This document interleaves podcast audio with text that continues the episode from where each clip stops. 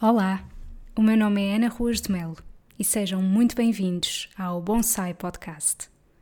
Sabem quando nos sentimos aconchegados e desligados do mundo exterior? É assim que me sinto quando ouço algo que me inspira e acrescenta valor. Se vos conseguir transmitir as boas energias que por aqui vão fluir, então cumpri o meu objetivo.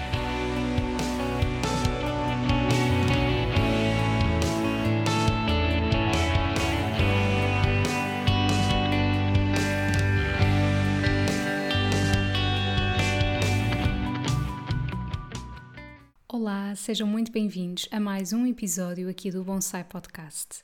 Hoje estou a gravar este episódio no primeiro dia em que nos livramos do Mercúrio Retrógrado, portanto, dia 23 de junho. Eh, eu não gosto muito de utilizar a expressão livrar-nos, não é? Porque as coisas acontecem como têm de acontecer. E também não sei se vocês acreditam nisto, nestas energias ou não, mas eu posso dar-vos o meu feedback e, e aqui partilhar um pouco convosco a minha experiência com este Mercúrio retrógrado, portanto, eu não percebo muito a astrologia, vou-vos já dizer, mas acho que para quem tem o um mínimo de interesse, sabe que esta é uma fase que se caracteriza muito por eh, as coisas não fluírem da forma como costumam, não é? Portanto, parece que é sempre tudo muito mais difícil, as coisas variam sem razão aparente, compromissos que são importantes são desmarcados, enfim, há assim uma série de coisas e de imprevistos que surgem. E um, aquilo que eu senti durante este Mercúrio retrógrado foi, e aliás, se estou aqui a falar para pessoas que subscrevem a minha newsletter no meu site, sabem que eu estive a passar por um período em que não estava de todo inspirada. E, portanto, não sentia mesmo qualquer vontade de partilhar coisas, de me mostrar uh, nas redes sociais, Uh, não, senti um forte chamamento para me recolher e para cuidar de mim e dar colo a mim própria. E percebi que esse colo podia ser muitas coisas diferentes. Não tinha que ser obrigatoriamente ok, vou ter que começar a fazer uma coisa diferente todos os dias para, uh, para ser mais feliz. Imaginem, vou ter que começar a meditar, eu já vi os benefícios todos disto, portanto, bora lá, ou não, todos os dias vou-me obrigar e vou beber um café numa esplanada diferente. Uh, não, eu percebi que realmente aquilo que resultava para mim era no próprio dia eu iria sentir o que é que eu estava mais a precisar e eu iria dar-me isso a mim própria. E, portanto, efetivamente, algumas vezes era ir beber um café numa esplanada sozinha, outras vezes era ler um livro, outras vezes era ouvir uma determinada música, outras vezes era estar mais tempo em silêncio. E claro que não é possível um dia inteiro, desde que acordamos até nos deitamos, só fazer aquilo que nós, que nós vamos sentir que é aquilo que mais precisamos. Mas é possível, cinco minutos, fazermos isso Claro que há algumas coisas mais acessíveis do que outras, não é? A questão do café na esplanada eu nem sempre consegui, porque não, não havia essa possibilidade, mas eu acho que é extraordinário quando nós nos apercebemos que todas estas coisas que fazemos dependem só de nós, não é? Eu dizer, gostava imenso de ter uma esplanada, então vou. Gostava imenso de, um de ler um livro, então pego nele e leio. Gostava imenso de ouvir esta música, então ouço. Portanto, quando aquilo que nós mais precisamos só depende de nós, é mesmo bom, libertador, uh, simples e, e, portanto, durante este Mercúrio retrógrado eu senti isto. E, sim, e acho que foi uma coisa que muitas pessoas sentiram, que era assim a necessidade de, da pessoa parar, de abrandar, de se recolher, de etc. Por natureza, eu já sou uma pessoa que tenho enorme necessidade de estar comigo mesma. Eu gosto muito do equilíbrio entre ter coisas combinadas, mas também ter tempo para mim, e isso é mesmo, mesmo fundamental. Portanto, não tem a ver com Mercúrio retrógrado, mas efetivamente essa questão da falta de inspiração foi algo que eu senti bastante.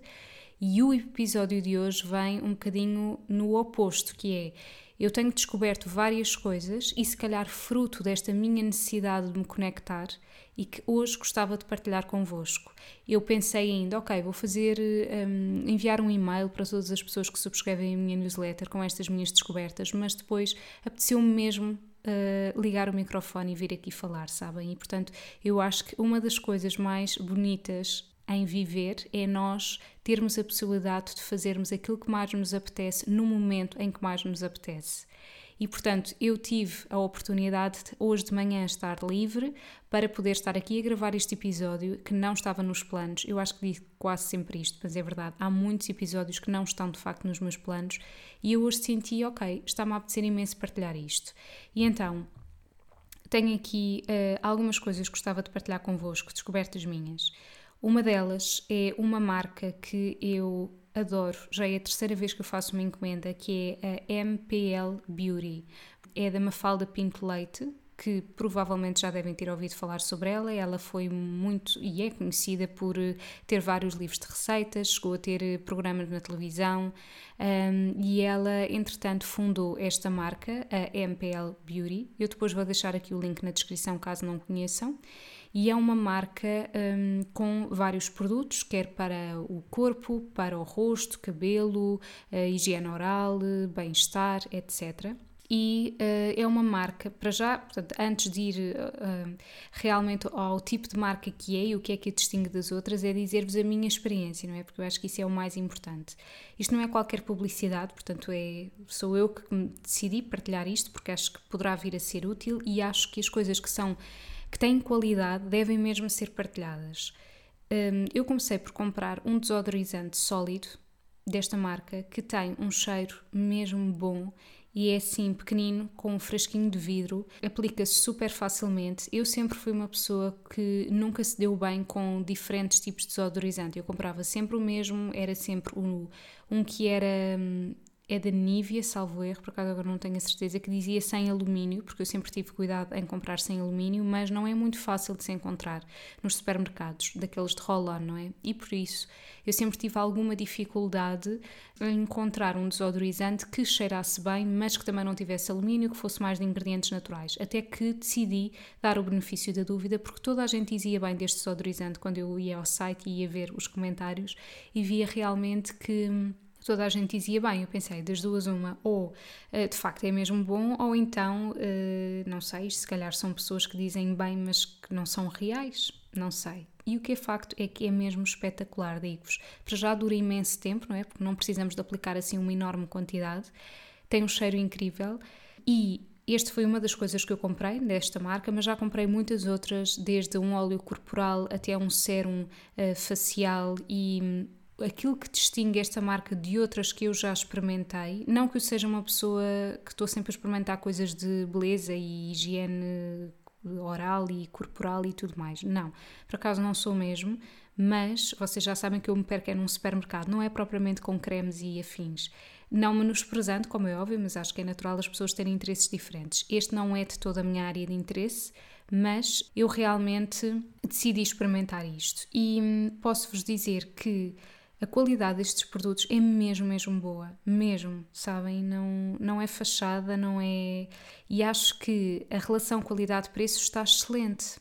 Por exemplo, esse desodorizante custa 16 euros, dá para imenso tempo. Claro que se nós formos, se calhar, comparar com um desodorizante de supermercado é mais caro, mas também temos que ver quanto tempo é que ele dura e efetivamente são produtos 100% naturais, têm certificação biológica, as embalagens são mais sustentáveis, elas são feitas de vidro ou de alumínio e podem, portanto, ser reutilizadas ou recicladas. O envio corre super bem, portanto eu encomendo e nunca aconteceu ou haver algum atraso inesperado ou os produtos não virem exatamente como nós acharíamos. Uh, tem imenso cuidado a nível do embalamento, é tudo com muito bom aspecto. Pró as próprias embalagens são bonitas, sabem, visualmente, não é só. Podia ser uma coisa de facto que era sustentável, mas visualmente não era apelativa, mas são muito apelativas e, portanto, era uma marca que eu gostaria de partilhar convosco Caso não conheçam, aconselho bastante.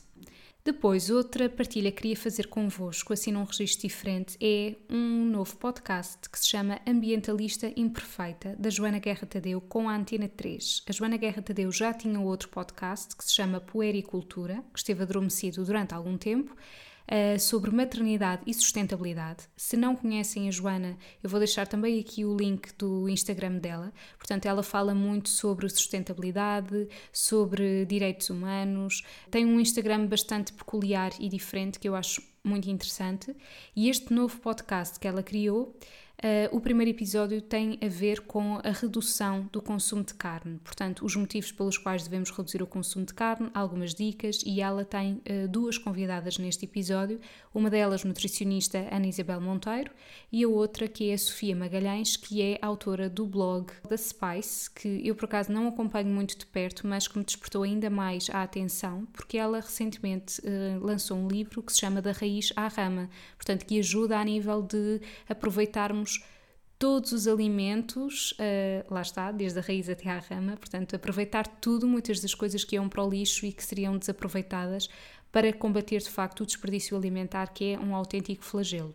E por isso, eu acho que aquele episódio que eu ouvi e acabei hoje de ouvir enquanto tomava o pequeno almoço é um episódio que está muito bem conseguido, gostei imenso e felizmente eu tenho visto tenho vindo a ver cada vez mais pessoas na minha consulta. Tenho vindo a ver, ficou um bocado estranho, não foi? Hum, pois. Mas pronto, tenho acompanhado cada vez mais pessoas em consulta que têm uh, interesse em reduzir o consumo de carne. E por isso, não só fico extremamente feliz com isso, porque realmente eu não estou aqui para fazer com que toda a gente seja vegetariana, porque eu própria não o sou, ok? E eu acho que quando nós começamos com rótulos, as coisas começam a ganhar uma dimensão demasiado limitadora e não é isso que se pretende. Mas eu fico super feliz quando as pessoas despertam para isto e uh, percebem que realmente é uma necessidade e deveria ser um dever nosso começar a reduzir o consumo de carne, pelo menos. Isto está documentado cientificamente, eu já disse isto muitas vezes e por isso é um episódio que eu aconselho muito a ouvirem. Depois, noutro registro, ainda que tenha a ver com comida, este foi mesmo assim uma grande, grande surpresa. Então, no outro dia estava a passar pela SIC e vejo uma pessoa que me chamou imensa atenção. Não sei porquê, pela forma de falar, pelo aspecto, por não sei, sabem aquelas pessoas que nós olhamos para a cara e que ouvimos-las falar e criamos empatia.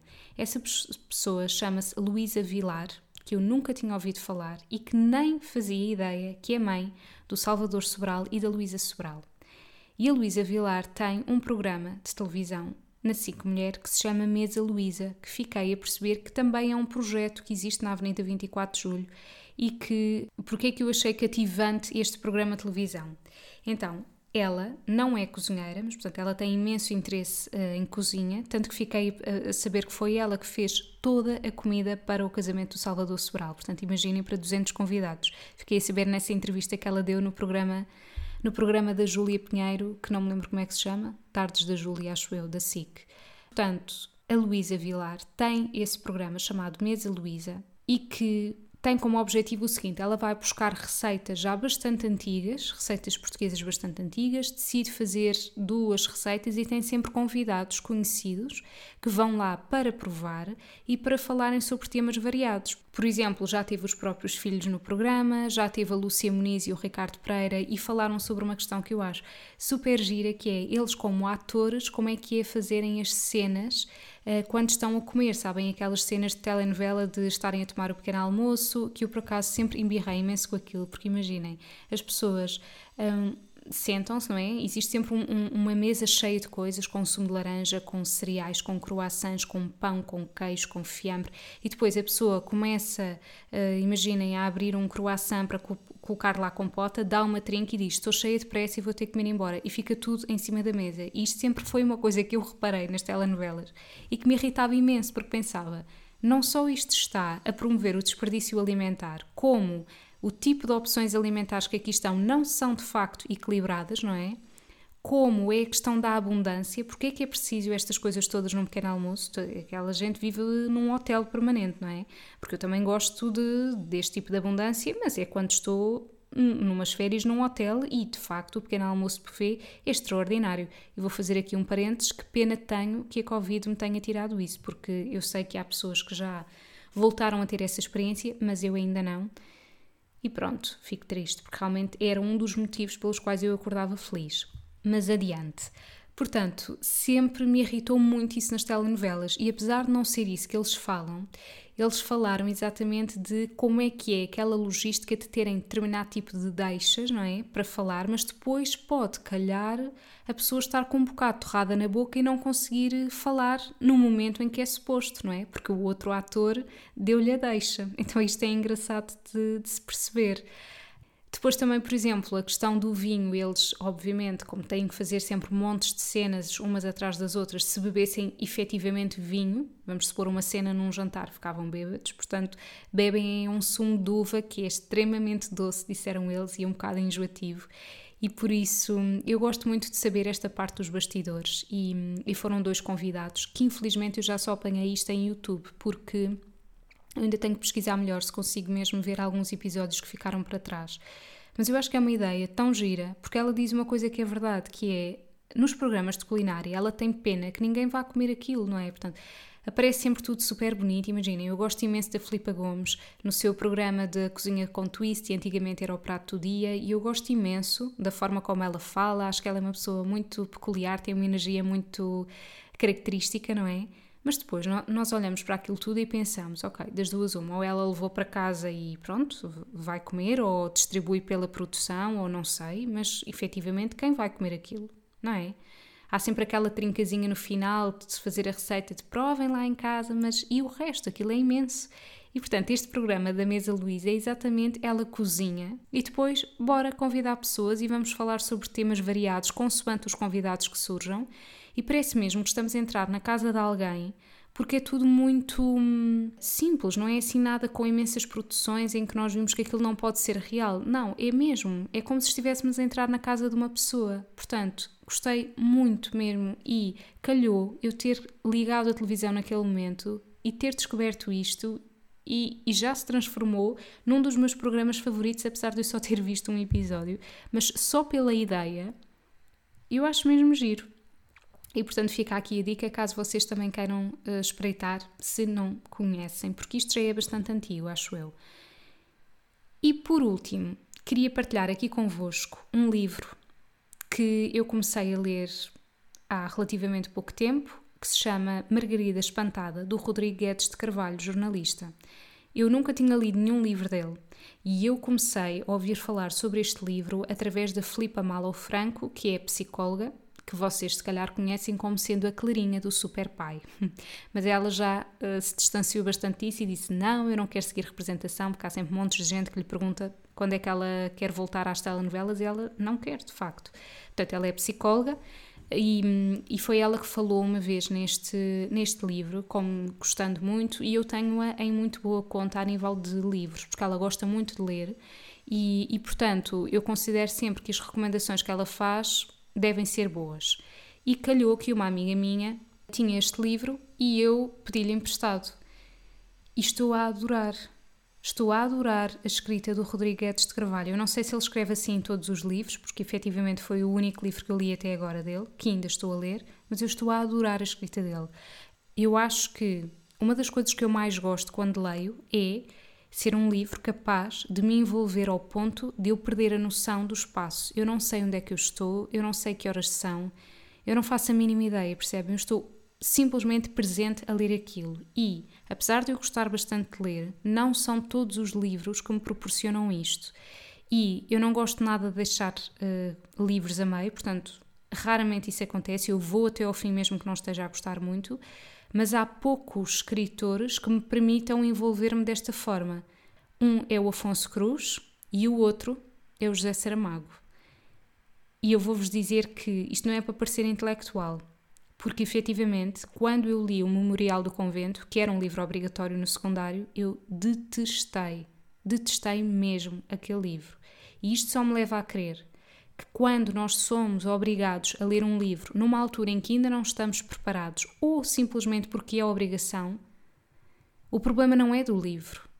O problema é o timing em que aquele livro surgiu na nossa vida, não é? E muitas das vezes é isso. E por isso é que há tantas pessoas que acham que ler é uma seca.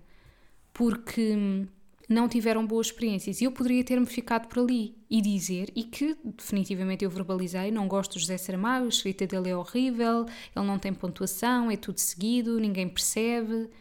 mas depois nós vamos vivendo outras coisas, vamos descobrindo outros livros, vamos lendo por prazer e não porque tem que ser, não é? Não porque vamos ser avaliados. E as coisas fluem de uma maneira muito melhor. E apesar de não ser isto que eu queria partilhar inicialmente, mas aproveito para dizer que eu não voltei a ler o Memorial do Convento, mas um dos livros que mais me cativou dele, e se calhar foi a partir daí que eu realmente, ok, eu gosto mesmo da escrita dele, foi o Ensaio sobre a Cegueira, que é um livro muito, muito bom e que no início da pandemia isto fez-me lembrar o ensaio sobre a cegueira, que é do género, uma pessoa fica cega, depois todas as outras e isto é uma pandemia. Gostei muito desse livro, gosto muito do Objeto Quase, gosto muito do hum, As Intermitências da Morte, que foi o livro mais recente que eu li dele e Ai, não me lembro agora de um, mas tem a ver com a infância dele, as pequenas memórias, não sei se é assim que se escreve, mas uh, nós às vezes temos de dar uma outra oportunidade, não é? Se assim fizer sentido, não estou a dizer que toda a gente tenha que o fazer, mas é que há tantos livros e tantas histórias que é uma pena alguém dizer eu não gosto de ler. E por isso, este livro, Margarida Espantada, do Rodrigo Guedes de Carvalho, é um livro triste, mesmo, sabem? Eu estou a acabar cada capítulo e, e, e parece que tenho um murro no estômago. Eu não vou falar muito sobre o livro porque eu detesto que alguém uh, falo demasiado sobre uma coisa que eu ainda não sei, se não perde a piada. Mas basicamente fala sobre a violência doméstica, fala sobre problemas psicológicos, fala sobre infertilidade, fala sobre muita coisa de uma maneira muito peculiar e muito bem escrita, na minha opinião. Sabem aqueles livros em que tão depressa estamos no passado como no presente e às vezes fica difícil percebermos, mas ele faz aquilo de tal forma que é muito perceptível e queremos sempre saber mais, sabem? Estamos mesmo envolvidos naquela escrita. Estou a adorar. E ainda a propósito deste livro, eu queria partilhar convosco que, como vos disse, eu, eu soube deste livro através da Filipa Malo Franco, eu sigo-a no Instagram e acho que ela tem um papel muito importante a nível de uh, sermos obrigados a pensar de uma outra maneira. Ou seja, tal como eu referi, ela é psicóloga e ela tem vindo a partilhar cada vez menos da vida dela. Portanto, ela está grávida neste momento, deve estar quase a ter o filho e hum, ela inicialmente partilhava mais da vida dela, mas tem partilhado cada vez menos. E eu percebo perfeitamente. As pessoas não têm que saber, quer dizer, partilha se a pessoa quiser e, e depois existe aquela questão de profissional de saúde e estar a partilhar demasiado a vida pessoal, eu entendo isso. Uh, não estou a fazer uh, julgamentos de quem partilha ou não, estou apenas a dizer que entendo quem não o faça. Eu, por acaso, também sou uma pessoa que não partilho, não estou sempre a fazer stories em casa e a dizer o que é que eu estou a fazer, isso não me faz o mínimo sentido. Mas isto sou eu.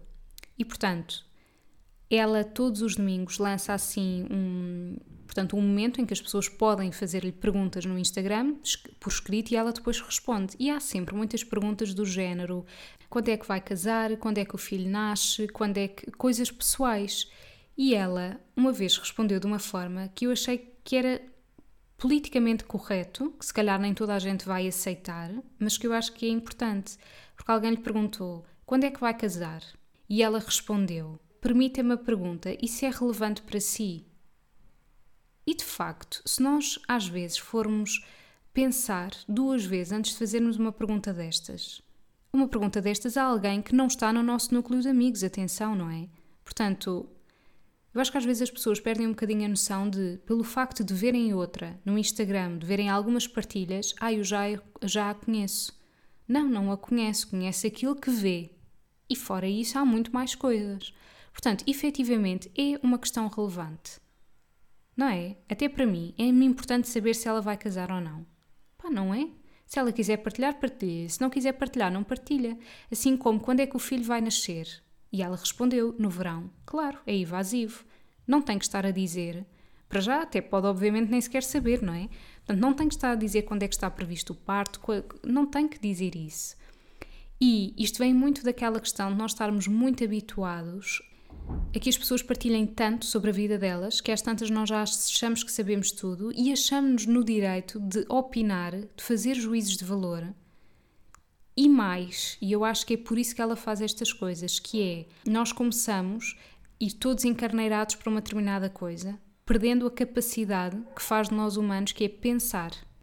Isto é, tem ansiedade, estou a falar no caso de, de questões que lhe chegam, não é? Por, por, ser psicóloga. Tenho ansiedade, como é que eu posso controlar isto? Como se isto fosse uma pergunta à qual existisse uma resposta universal, não é? Como se ela pudesse dizer assim: medite, beba um copo de água morna com limão, uh, depois do almoço feche os olhos por 5 minutos. Não é possível. E eu revejo-me na forma dela abordar as coisas, porque eu, como nutricionista, sou assim. Quando alguém me diz ideias para petiscar, receitas, mas como assim? Quer dizer, não, as coisas são tão individualizadas que o facto dela, por exemplo, não partilhar muito a vida dela, nem do que ela se calhar faz para se sentir bem, ela não partilha porque ela considera que ao partilhar isso, as pessoas vão considerar que a forma dela lidar com as suas frustrações e ansiedades é a forma que toda a gente deve lidar. E como nós somos todos diferentes, há certamente estratégias que ela adota para ela mesma que não vão servir para outra pessoa e a outra pessoa vai sentir-se ainda mais ansiosa porque está a utilizar uma ferramenta que para ela não lhe serve. E então isto é exatamente a mesma coisa com a alimentação. Eu não estou a partilhar aquilo que eu como ao pequeno almoço, aquilo que eu almoço, aquilo que eu janto por rotina. Porque aquilo que eu estou a fazer é para mim, para os meus objetivos, para os meus gostos, para aquilo que me faz sentir bem. E que espero que seja diferente daquilo que vos faz sentir bem a vocês. Porque senão isto era uma seca e nós não podemos aprender uns com os outros. Que é o facto de haver tantas pessoas diferentes a pensar de forma diferente, permite-nos perceber que a beleza da vida é essa: é vermos outros pontos de vista. E Porquê é que às vezes existe tanta revolta? Porquê é que existem pessoas que são antipáticas, pessoas que hum, não têm a capacidade de se colocar no, no, lugar dos outros? Porque tem que ser tudo em caixas, não é? Que é do género, se tu pensas assim, pensas bem, se fazes aquilo, é, é, está errado. Assim como nos alimentos, isto é bom, isto é mau. E as coisas não são assim. E por, por, por muitas pessoas acharem que o oposto de alguma coisa é estar contra, é por isso que existem ondas de maldade, de comentários, de por falta de empatia.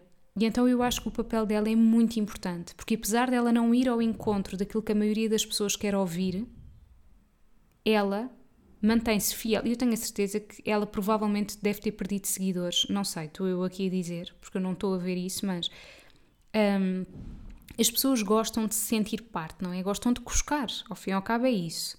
E portanto, o facto de alguém criar essa barreira do género, esta pergunta é relevante, porque é que quer saber isto? Desculpe, mas eu não vou comentar uma coisa dessas, faz com que a outra pessoa do outro lado quer saber fique um bocado de género, ah, mas também qual é que era o problema? Foi só perguntar se vai casar ou não, as pessoas também complicam. Não, as pessoas não complicam. Não é? E eu acho que ela tem tido um papel muito importante neste aspecto, porque hum, obriga-nos a pensar um bocado, em vez de simplesmente abrirmos a boca e deixarmos falar. Porque, obviamente, como psicóloga que é, ela sabe que muitos dos problemas que surgem, comparações e, e, e problemas psicológicos, surgem de, de serem feitas perguntas que até podem não ter maldade, mas que são muito dispensáveis, como por exemplo aquela história de duas pessoas casam e a pergunta vem logo: e quando é que vão ter um filho? E então, já engravidaram? E então, já estamos à espera de não sei o quê? Depois tem um filho. E então, e quando é que é o próximo? E essas perguntas são tão clichê, mas no, ao mesmo tempo são tão pouco oportunas e muitas das vezes tão. Eu, eu não estou a conseguir encontrar aqui uma palavra para qualificar, mas são perigosas muitas das vezes. Sabem lá se aquelas pessoas para já querem ter filhos ou não, porque começa logo por aí. Podem não querer. E daí? Qual é o mal? Portanto, a pessoa quase que sente: ah, se eu não tenho filhos, eh, pronto, já estou aqui a fugir à norma da sociedade, porque é suposto casar e depois ter filhos. Quem disse? Sabem quem é que disse? É estas constantes perguntas, é este constante pressão da sociedade, porque é a pergunta que é feita. E ela está a fazer um ótimo papel a desconstruir isto. Porque não pode ser, não é só não deve, é não pode ser assim. As coisas não têm que ter esta sequência lógica. Porque senão a vida é uma seca, não é? A pessoa já sabe caso, tenho filhos, eles depois não sei o quê, depois saem de casa, depois, eh, depois morro. Quer dizer, que, tre que treta, que tristeza, tudo ser tão previsível. Tudo isto para dizer que eu acho que é muito importante que existam pessoas uh, nas redes sociais que uh, mostrem este outro lado, que é, em vez de estarmos constantemente a partilhar aquilo que fazemos e estarmos todos encarneirados a fazer o mesmo e panquecas ao pequeno almoço e sumos verdes, vamos pensar duas vezes e permitir que a outra pessoa que esteja do outro lado pense.